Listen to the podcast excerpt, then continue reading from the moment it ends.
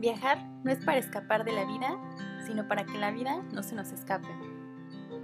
Mochila al hombro.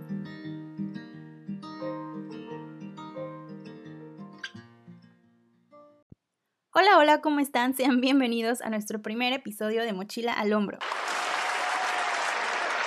Wow, estoy realmente muy emocionada de que estén aquí conmigo mi nombre es Montserrat Trejo Castillo y así como tú tenía un montón de ganas de conocer una nueva cultura y salir de mi zona de confort. En este espacio vamos a tener temas que te van a interesar muchísimo y todo esto lo queremos compartir a través de la experiencia de los que también nos pusimos la mochila al hombro. En el tema de hoy te voy a dar consejos para que sepas cómo comunicarle a tus padres que quieres emprender una nueva aventura y que esa aventura no los incluya a ellos.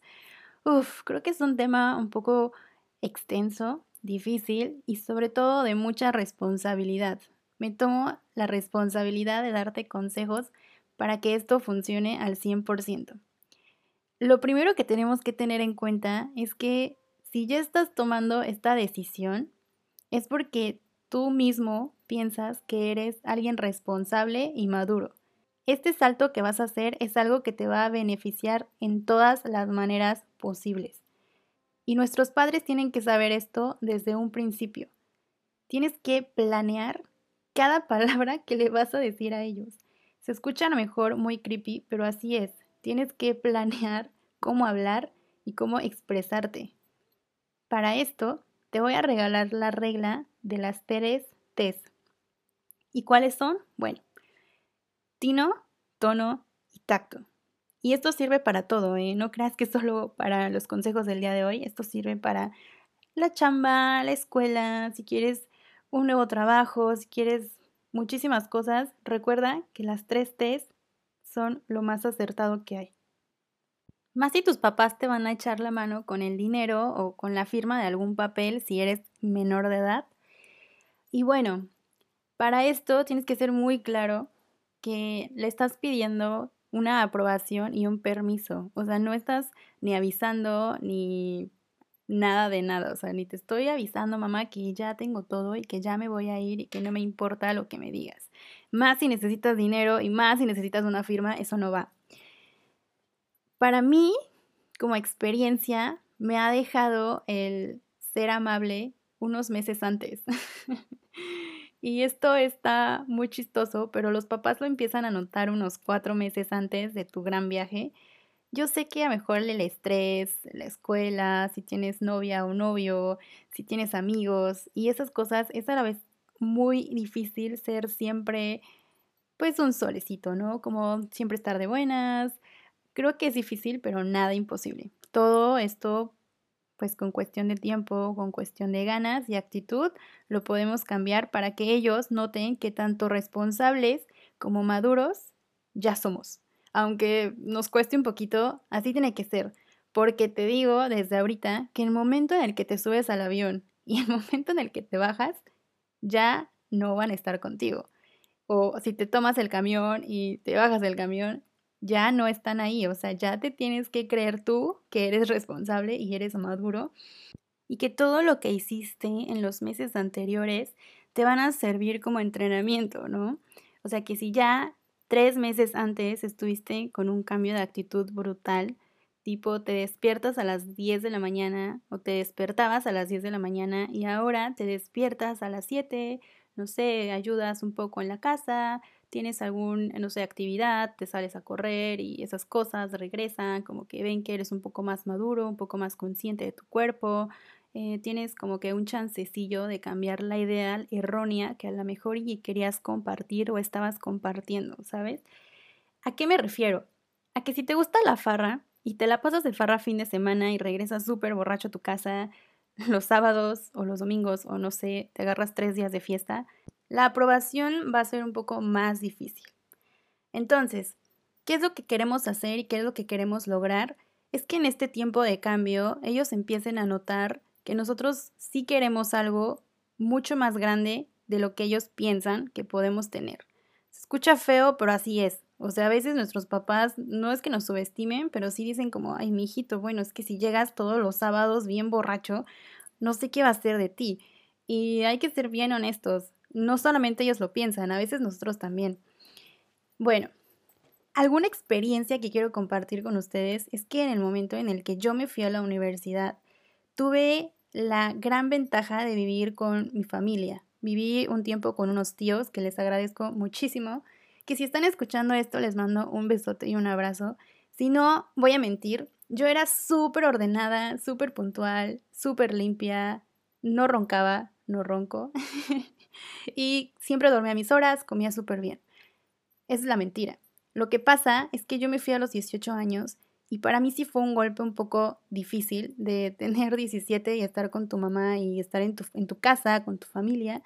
Y salir a otra familia es difícil, es difícil acoplarse. Pero nada es imposible. Todo esto fue muy bueno dentro de esta parte de yo salir de mi ciudad natal para ir a la gran ciudad y poder estudiar. Era algo que yo no decidí, algo que a lo mejor sí decidí porque decidí estudiar en otro, una carrera que no estaba en mi ciudad, obviamente, pero fue algo que ya estaba dicho, o sea que yo no tenía que pedir permiso. Pero claro, la charla de la confianza nunca faltó. Cuando yo decidí dar un salto muy grande, que era irme a vivir un año entero a otro país, a otro continente, donde hablaban otro idioma, fue algo que a lo mejor sí era difícil, porque mi mamá solamente me veía los fines de semana que yo iba de la gran ciudad a mi, a mi pueblito, bueno, también es ciudad. Eh, pues sí, la verdad, yo los fines de semana llegaba a descansar, o sea, tenía muchas cosas que hacer entre semana y yo llegaba a descansar. Me despertaba los sábados bien tarde y los domingos también. O sea, ¿para qué miento? Entonces, cuando le digo esto a mi mamá, lo primero que me dijo fue como, o sea, pero si tú no eres nada responsable, o sea, tú ni madura eres, ¿qué piensas hacer? Creo que tenía yo todas las de perder porque era lo que ella veía. Y yo no sabía ni qué decir porque era lo que sí hacía. O sea, no estaba haciendo nada por mí misma para que ella viera que yo podía vivir y yo podía hacer otras cosas y yo podía ser más madura y responsable en otro país sí empecé a hacer un cambio, pero creo que le dije algo como, quiero que confíes que todo lo que me has enseñado lo voy a poner en práctica. Y no es algo que esté mintiendo, realmente así es. Y gracias a todo eso que tus padres te enseñan, que todos los valores que te enseñan, porque claro que te tienen que enseñar valores, pues todo eso lo sabes. Y creo que tienes que ser mucho más inteligente y mucho más consciente de lo que sí quieres y de lo que no quieres para tu, para tu vida, para tu futuro. Y si eso incluye dejar la fiesta y todo eso, pues bueno, es el momento en el que tenemos que poner en una balanza. Entonces, ahí va nuestro primer consejo, es hacer al menos tres meses antes un cambio para que nuestros padres o nuestras personas cercanas lo noten y comiencen a confiar un poquito más en nosotros y en las decisiones que estamos por tomar. Lo segundo siempre viene cuando ya estamos sentados ahí en nuestra sala con nuestros padres. El momento en el que le vamos a contar cuál es nuestro deseo más grande y por qué. Aquí nos tenemos que acordar de las tres T's que hablamos al principio. Tino, tono y tacto. El tino para saber cómo decir las cosas, el tono es la forma en la que, vamos, lo lo vamos a expresar y el tacto es ser suave, sin exigir nada, sin exigir ni sentirnos con aires de grandeza, rey, duque, lo necesitas y lo mereces. No, no, no, tenemos que ser súper amables, porque así vamos a poder lograr que ellos nos ayuden tanto con la firma que necesitas o con el dinero que a lo mejor nos hace falta. Una vez que hayas comunicado todo esto a tus padres y hayas recibido una respuesta aprobatoria, no me queda nada más que desearte muchísima suerte en esto que apenas comienza. Créeme, es la mejor experiencia que puedes recibir. Un viaje es algo que jamás, jamás, jamás va a ser algo para la basura. Todo son aprendizajes, todo es por algo y todo es para algo. Te mando un fuerte abrazo, muchísimas gracias por compartir tu tiempo conmigo. Mi nombre es Montserrat Trejo Castillo y así como tú, también tenía muchísimas ganas de conocer una nueva cultura y salir de mi zona de confort. Y también lo hice con miedo, pero si no lo haces con miedo, entonces ¿con qué lo haces? Venga que las cosas se hacen con miedo, se hacen porque se hacen. Te mando muchísimos abrazos, hasta la próxima.